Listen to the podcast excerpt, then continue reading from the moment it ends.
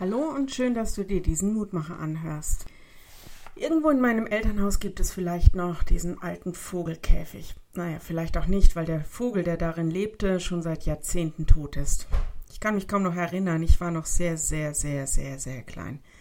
Aber er erinnert mich an was. Es gibt eine Menge Gefängnisse in unserer Welt.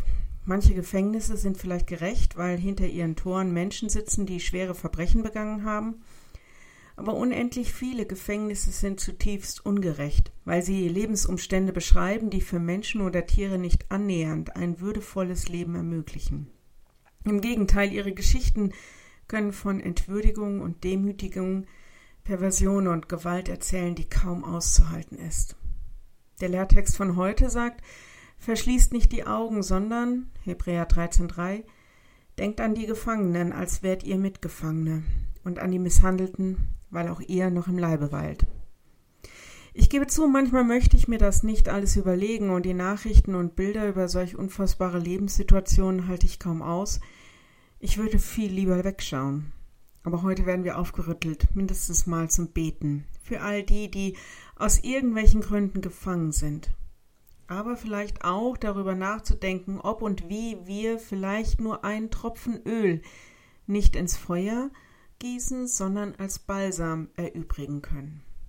Wenn du magst, lade ich dich noch ein, mit mir zu beten. Lieber Herr, der Gedanke an all die Lebenssituationen, denen Menschen und Tiere ausgesetzt sind, Frauen und junge Mädchen, Jungen und Männer, wir können kaum die Nachrichten aushalten und für sie ist es Alltag, ist es alltägliches Grauen. Du verschließt deine Augen nicht und siehst noch tiefer als das, was wir auch nur ansatzweise erkennen können. Und deshalb bitten wir dich um Rettung und um Erlösung und dass du dich ihrer erbarmst. Wir bitten dich, dass du Freiheit und Gerechtigkeit schenkst, Heilung für gebrochene Herzen und dass du uns hilfst, Menschen zu sein, die dazu beitragen, dass ein bisschen mehr Leben auf dieser Welt möglich ist. Wir bitten dich für unsere Welt, die ganze Schöpfung, uns als Teil von ihr, die ganze Hilf uns in guter Weise ein Teil davon zu sein. Hilf uns zu lindern, wo es uns möglich ist. Ja, und komm zu uns, dass deine Welt Frieden findet. Steh uns bei. Amen. Morgen ein neuer Mutmacher. Das war's für heute. Ich bin Sonja Oppermann. Bis dahin, bleib behütet. Tschüss.